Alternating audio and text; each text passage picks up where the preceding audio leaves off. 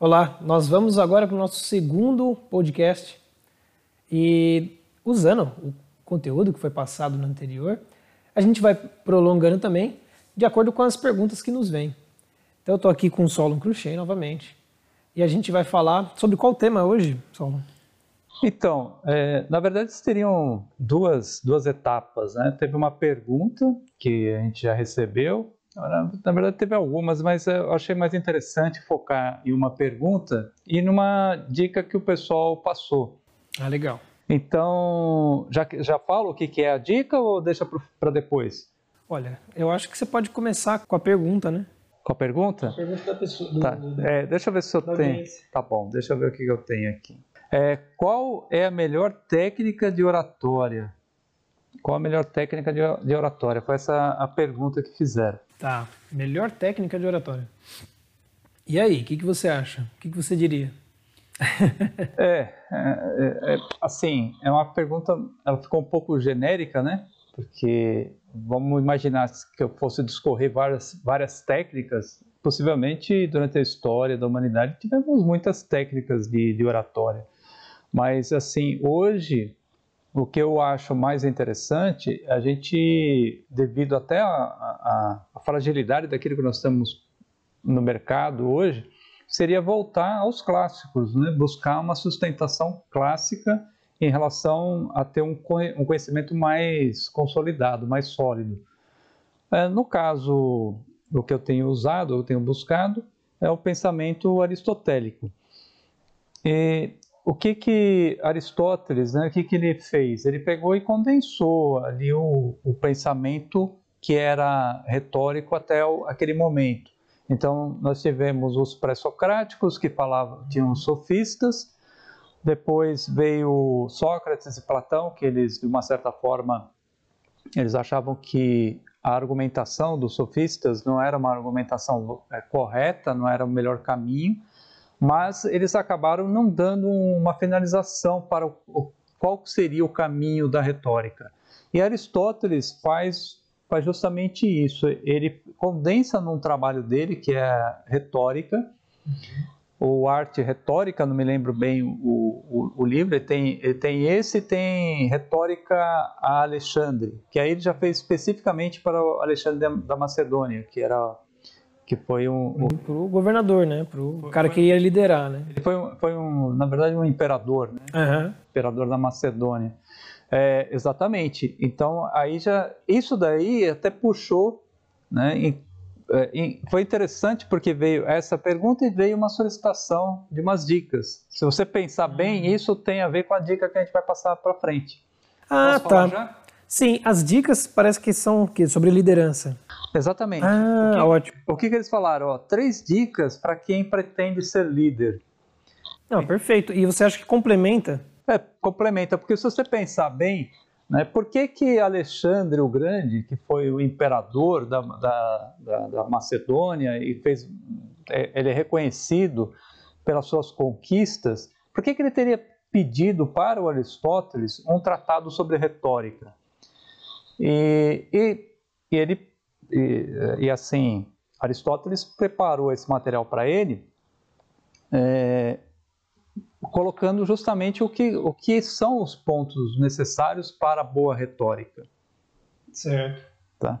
Então, mas antes de entrar especificamente nessa questão da liderança, né, dessas três dicas da, da liderança, é, voltando um pouco no que a pessoa perguntou quanto à técnica da oratória que, que eu acho interessante notar aqui? Uh, eu, eu já, já, já, participei de vários cursos, né, de assistir, eh, frequentei vários cursos de oratória, inclusive na universidade onde eu, onde eu participei, onde eu, onde eu estudei, e fiz inclusive curso de teatro que tinha foco na oratória. Então, são técnicas de desenvolvimento, são técnicas de postura, são técnicas de apresentação, que são todas válidas. Mas o mais importante, ao meu ver, mais do que a própria técnica em si, da chamada eloquência, uhum. seria o conteúdo. Porque você pode ter uma grande estratégia técnica, mas você pode estar vazio no conteúdo. Isso pode encantar nos primeiros momentos, né? Até o momento em que a pessoa vê que os conteúdos não se sustentam, são conteúdos fracos. Certo. Então, hoje... Ou até certo tipo de público pode ser encantado, né?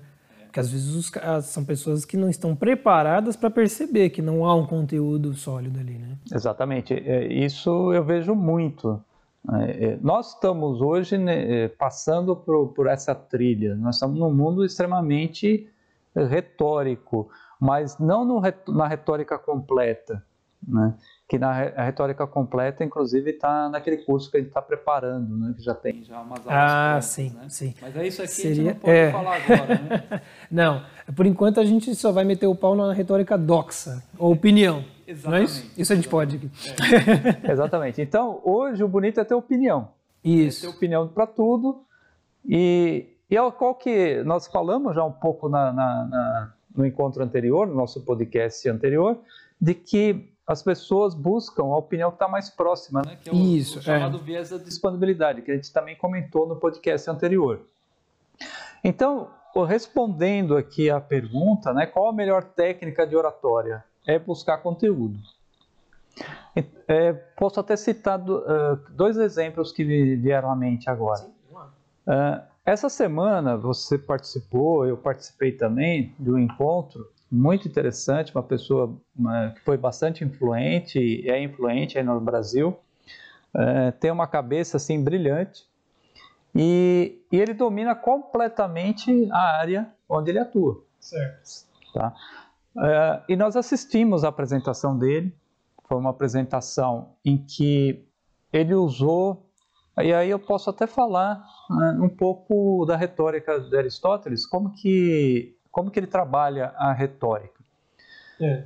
Aristóteles pensa o seguinte, né, ou escreveu o seguinte: você tem que trabalhar o público dentro das, de, de, três premissas básicas, né, que formaria até um triângulo, se você preferir.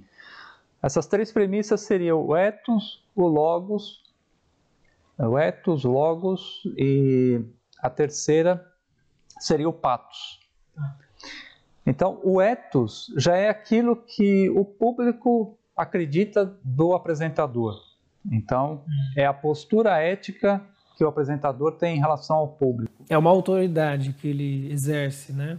Exatamente. Então a pessoa já, já, vai, já vai ouvindo, né? já dá ouvidos por conta disso, por conta da autoridade. É, a autoridade que pode ser constituída, às vezes, pelo cargo, Sim. Às vezes pela impressão ou influência, ou né? histórico da pessoa. Ah, tá, tá. Então tem vários aspectos, né? Então o ethos está muito ligado ao conteúdo ético em relação à pessoa que está apresentando. Certo. O, o patos já tem a ver, é, depois me parece que a, a continuação da palavra patos se transforma em paixão. Uhum. Então, o, o, o pato seria justamente isso, seria a emoção da plateia. Certo. Então, isso, está emoção... sempre ligado, o pato está ligado à emoção, né? Exatamente. Então, isso. Então, a emoção da plateia, o que, que seria? Seria a crença que ela já tem sobre o tema. Então, isso é a emoção da plateia. Uhum. Então, ela já acredita em certa coisa. E aí, o que, que o orador tem que fazer? Ele tem que partir disso que já é uma crença constituída, para ele não bater de frente e a partir disso ele vai, ele vai criar um ambiente para que ele possa passar a mensagem dele. Tá. E a mensagem é o Logos. A mensagem é o Logos. Por que Logos? Né? Porque o Logos é a lógica. Uhum. Então a mensagem ela tem que ter uma sequência, uma sequência lógica. E, e Logos tem também uma coisa que é um significado muito recorrente no passado, que é o discurso e é discurso lógico, mas no sentido, no discurso da ideia, né? A ideia que está discursando. Então, no princípio era o logos. Tem alguns autores que, alguns escritores que falam. Né? É a palavra, a palavra criadora. A palavra criadora, porque a própria palavra, então, é, isso que você falou é, assim, é fundamental do entendimento do, do próprio cristianismo, né? Isso. Então, que o logos ele, ele deu a forma, ele deu a lógica para todo o universo. Então é uma coisa é. muito profunda. Até os estoicos entenderam isso, mesmo sem ter Cristo. É, exato, exatamente. Então, nessa, nessa palestra que nós assistimos, é, o orador ele tinha uma completa empatia, né, no, no, no, ponto de vista. Hoje eles chamam de empatia ou chamam de rapport. Sim. Uhum. É, mas a verdade é o, é o, é o, é o ethos e é o, o, no caso aí seria o patos, né, que seria a emoção da, da plateia. Né? Então, o orador em relação à plateia, ele já tinha ali o, o, o domínio de que as pessoas compartilhavam da mesma crença. Então, esse foi um ponto. O outro ponto é que esse orador já era conhecido e, por causa disso, ele já, já tinha uma, uma formação de que o, que ele, o conteúdo que ele ia passar era um conteúdo importante, que ele tinha conhecimento para passar aquilo. Uhum.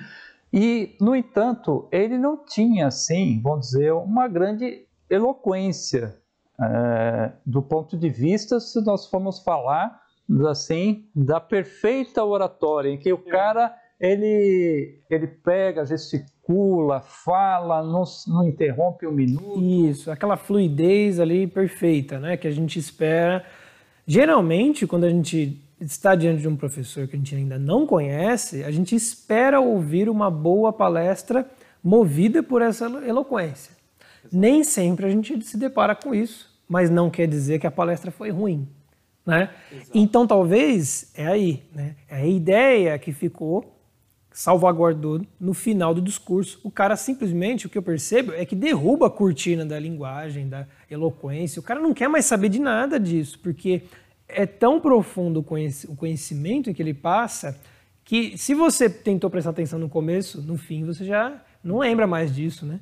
Ah, sim, sim, exatamente, mas aí, mas aí você percebe que todos os cursos hoje, é, nos últimos 10, 15 anos que eu tenho acompanhado, não vou falar o nome do, dos autores desses cursos, que eu acho que não é o caso, é, eles focaram nas técnicas da oratória. A técnica do discurso, maravilha, mas se não tiver o conteúdo. É.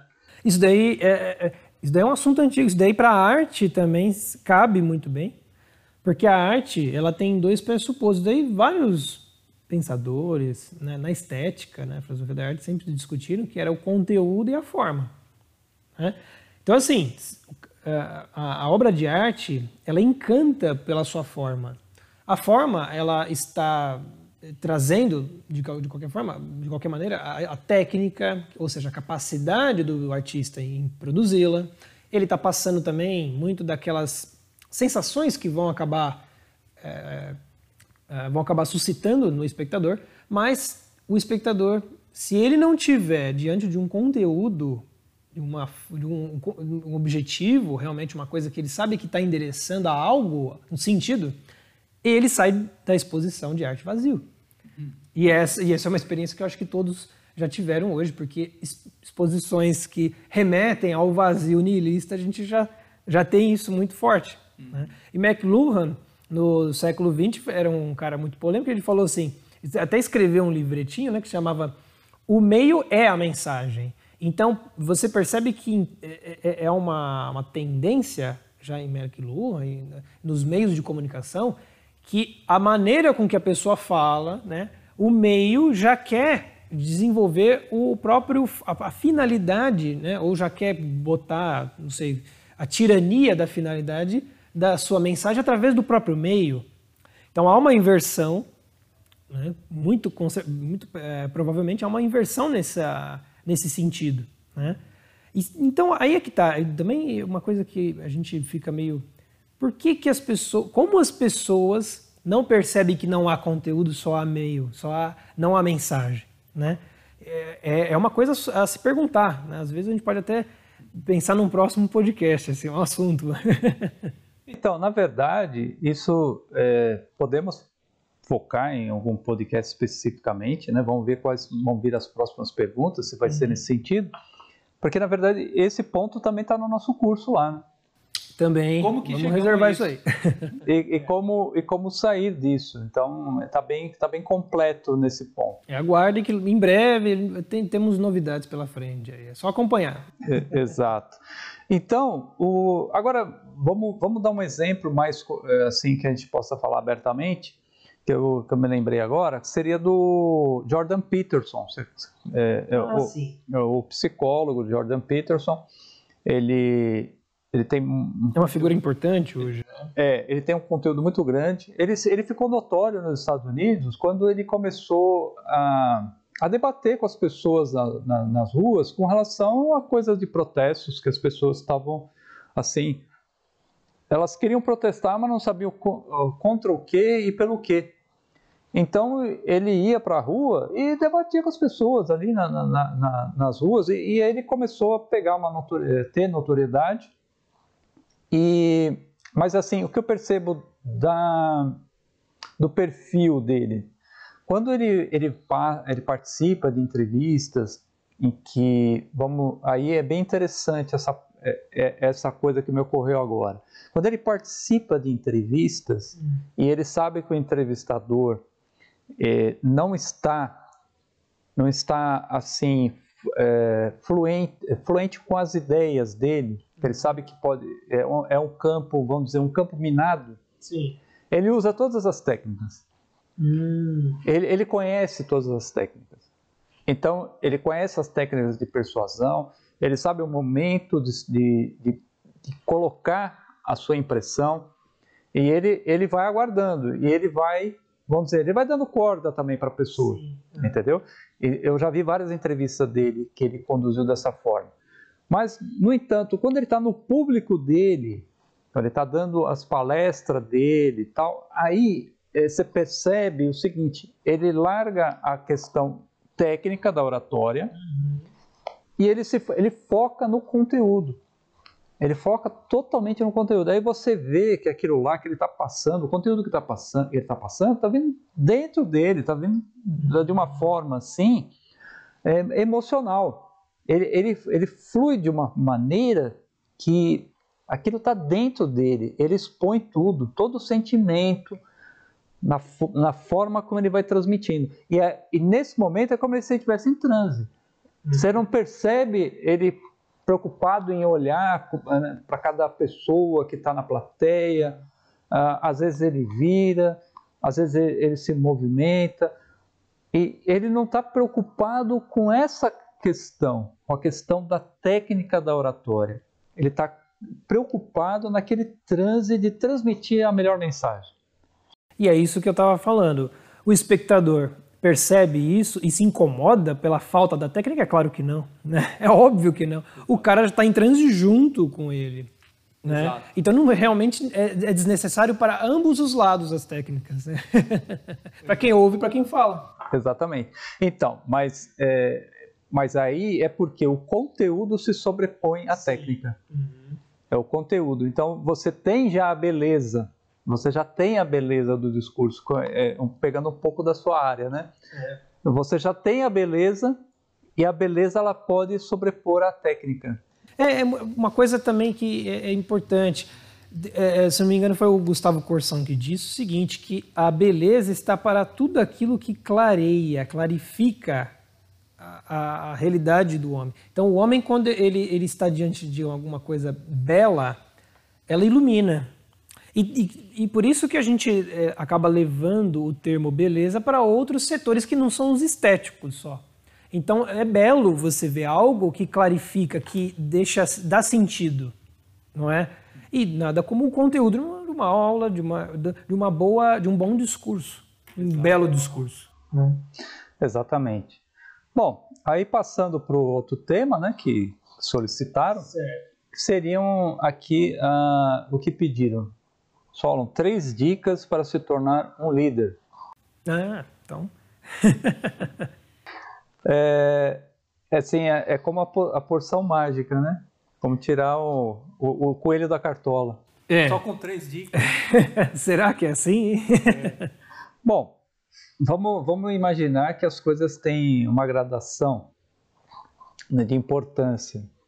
E, e, se for isso, se isso for verdade, que as coisas têm uma gradação, eu colocaria que, primeiro lugar, eu acho que para a pessoa vencer e, che e, chegar a um ponto de liderança é ser, aprender a ser professor de si mesmo. É, era aquilo que a gente estava conversando. É. Exato.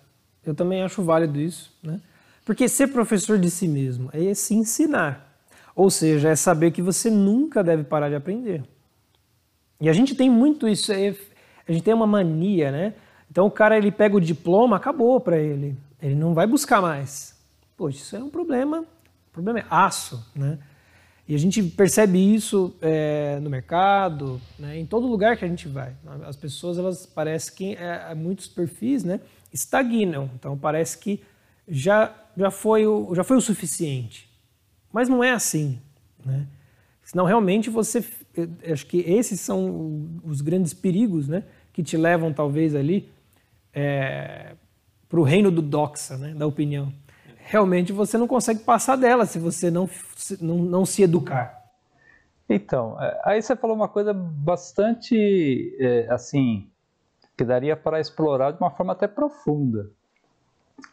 O que, que a gente vê hoje nas redes sociais? As coisas que vendem, que vendem muito. As soluções fáceis e imediatas, não é isso? É. Então todo mundo quer saber como ganhar o primeiro milhão, não é assim?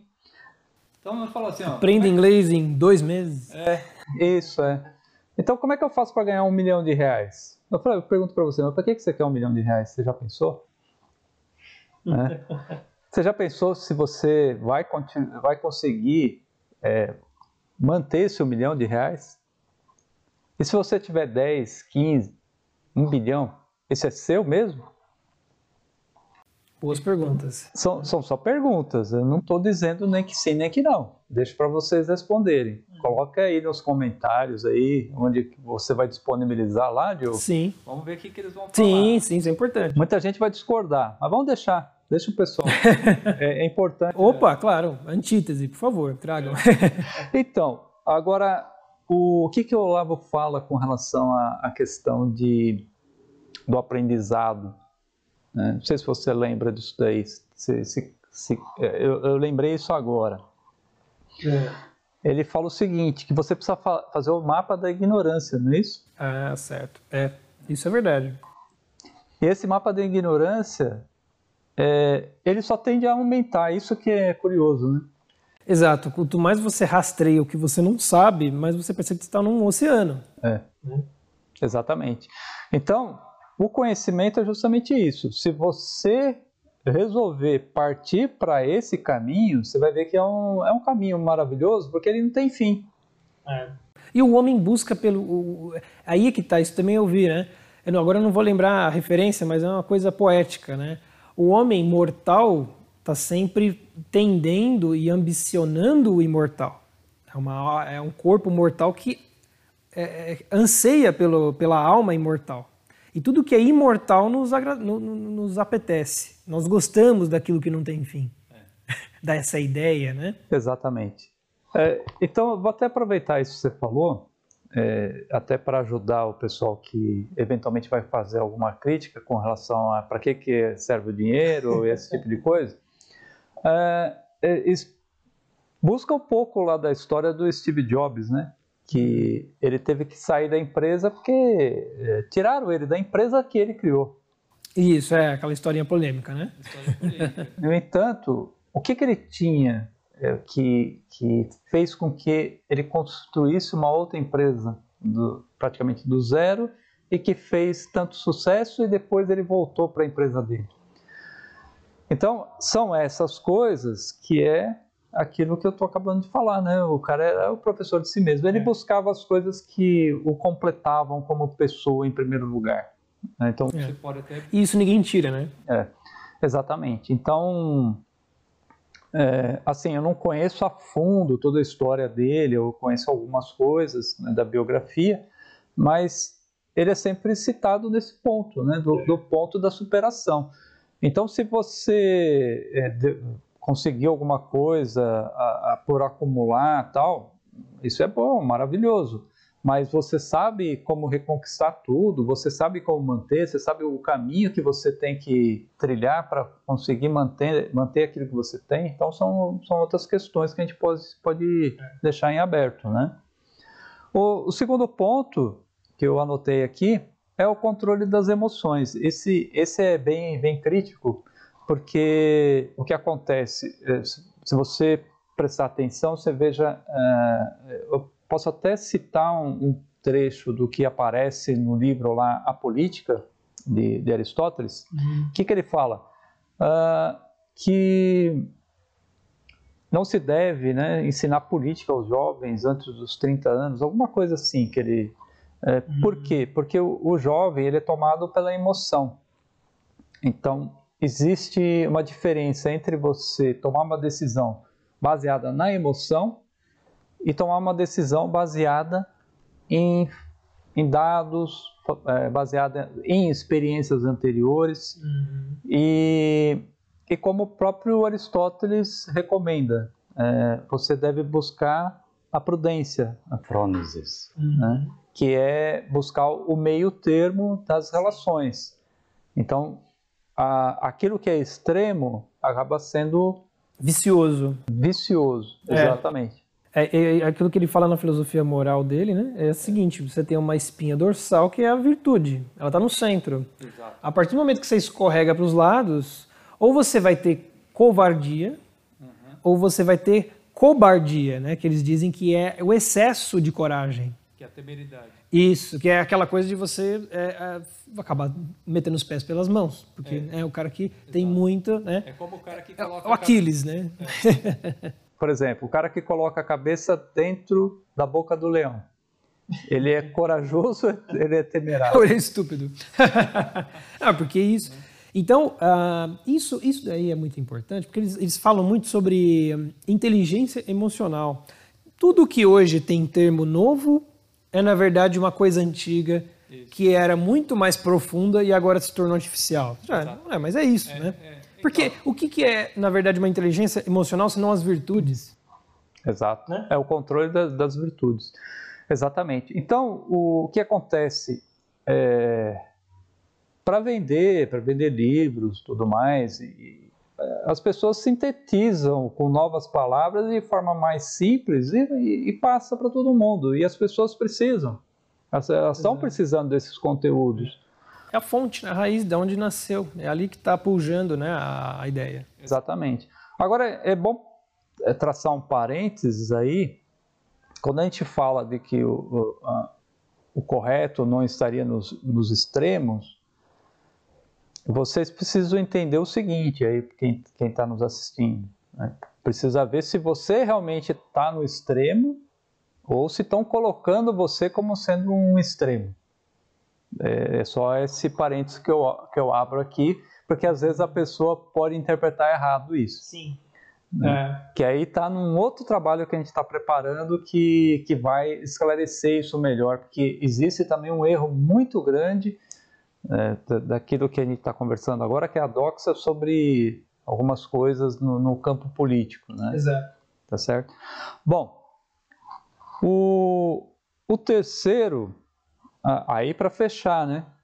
Pra, eh, e para ficar coerente, né? Se eu fosse escolher as três principais dicas, a terceira seria a comunicação, que é o que nós estamos fazendo aqui agora com é assim. certo? Então, é, agora por que, que a comunicação é importante? Certo. É o meio, né? E aí? É o meio. A, a arte é uma comunicação. Exatamente. A arte é comunicação. Ela não poderia existir só de ideia, né? Uhum. Ela não poderia existir só com conteúdo. Ela precisa da forma? Precisa da forma. Da maneira de chegar, veículo. Né? Exatamente. Então, aí o que acontece? Para o líder, uh, ele tem que ele tem que saber se comunicar e, e, de vários em vários aspectos, mesmo porque ele ele lidera uma equipe, uma equipe com sentimentos, emoções diferentes, com pessoas diferentes. Você, é... Tem o fator humano, existe o fator problema da empresa. Exato. É um monte de coisa que tem que gerenciar. Né? Exatamente. É, eu, quando começo um trabalho novo numa empresa, eu tenho justamente isso que você falou, tem o fator humano. A gente tem que entender que, tudo bem, a empresa, o foco da empresa é o lucro, não é isso? O empresário ele investiu com, pensando num retorno ele só vai ter esse retorno se tiver uma equipe com comprometimento. Você precisa ter uma equipe melhor possível em cada, em cada atividade. Essa, eu diria que a atividade mais difícil do líder é fazer essas escolhas de quais são as, as pessoas que estariam na melhor posição. É, eu costumo acreditar nas pessoas, acreditar, no potencial das pessoas. Então, quando eu começo um novo trabalho, eu procuro manter as pessoas que estão lá, é, avaliando, avaliando o potencial que elas têm, mesmo porque quando entra uma nova liderança, renova. Renova a expectativa. E muitas vezes, é, e muitas vezes é, entrar uma nova liderança e mudar a equipe não é uma melhor solução para a empresa. Exato, porque tem, você vai ter um tempo de aprendizagem. Você, você pode atrasar um por outro lado. É. A empresa tem um histórico. Você, você atrasa e pode errar com as novas escolhas. Exatamente. Né? Exatamente. Então tem que ser uma construção gradual. E essa construção, ela depende de muita comunicação. É. Com certeza. Eu, você está falando isso daí, é, desculpa interromper, mas eu tive experiência de líderes, de chefes, né? Não estou falando de nada, nossa, estou falando de empresas pequenas que eu, que eu, tive contato, em que eu, eu conheci esse tipo de chefe que ele mantinha, e às vezes os outros não conseguem entender aquilo, né? Fala, porra, por que o cara está mantendo aquele que só dá dor de cabeça? Mas você percebe que ele, depois ele vem me falar para mim, olha, esse cara aqui, eu tô trazendo ele para cá, porque se eu deixo, se eu, se eu jogar ele se eu simplesmente mandar ele embora, eu sei que ele vai para as drogas. Só que o cara, ele tem um talento, ele tem um dom e ele vai explorar aquilo lá. Ué, não tem nada melhor que você explorar o dom de uma pessoa, dando a, a, a, a oportunidade dela poder é, trabalhar para você e ela ganhar também, e aí você poder fazer esse acordo? É. é, então, é bem importante isso, porque assim, quando, quando é feita uma contratação, você vai avaliar o perfil técnico da pessoa, evidente, mas você não, você não contrata só o técnico, você contratou a pessoa inteira. Então você tem que, tem que saber trabalhar isso, entendeu? E, e realmente, se você for procurar pessoas perfeitas, você não vai encontrar ninguém. É isso aí, você vai ficar de galho em galho. então, aí tem, logicamente, nós não estamos entrando, né, não é essa discussão agora, mas existem vários perfis, modelos, tal, que, que são, são adequados né, nesse tipo de discussão, se a pessoa ela performa, se não performa, entendeu? A gente poderia, mas aí foge, foge até o nosso tema aqui. Sim, sim. Mas assim, agora o que é importante na questão da comunicação? Uhum. Porque o líder que ele sabe comunicar, é, se a gente analisar bem como que é a, a retórica aristotélica, na própria retórica ele explica que você precisa de uma organização uhum. para a sua comunicação. Então a sua comunicação ela é organizada, ela não, ela não ocorre de qualquer forma. Ela, e para você ter essa comunicação organizada, você organiza ela na sua mente primeiro. Certo. Tanto que é, eu não consigo, por exemplo, ficar um minuto sem pensar em alguma, sem ter pensamentos. Né? Na verdade, a gente não pensa o tempo todo, nós temos pensamentos. Nós te, é, e a questão é a diferença entre pensar né, também e ter pensamentos. Né? Em geral, a gente tem os pensamentos. Quando temos os pensamentos, o que nós temos que fazer? Nós temos que aprender a organizar eles. Então, no nosso pensamento, nós já fazemos um processo dialético, nós fazemos um processo poético, nós fazemos o, o processo analítico, tudo mentalmente. Então, quando nós vamos comunicar aquilo para o nosso liderado, nós já fizemos isso de uma forma intuitiva, que a gente não percebeu. É, dá certo. É isso, isso, perfeito. E é mágico tudo isso, né? Então, eu acho que fica muito completo mesmo, esses três pontos porque eles unem o conteúdo, unem o meio, aquilo que a gente estava falando, e também o aspecto emo emocional, né, o aspecto subjetivo que está em jogo quando se trata de pessoas, quando se trata de seres humanos. Né? Bom, perfeito. É, é isso aí. Bom, então a gente se vê no nosso próximo podcast. Deixa aí os seus comentários e as provocações também que a gente acabou de pedir, não foi? Até mais.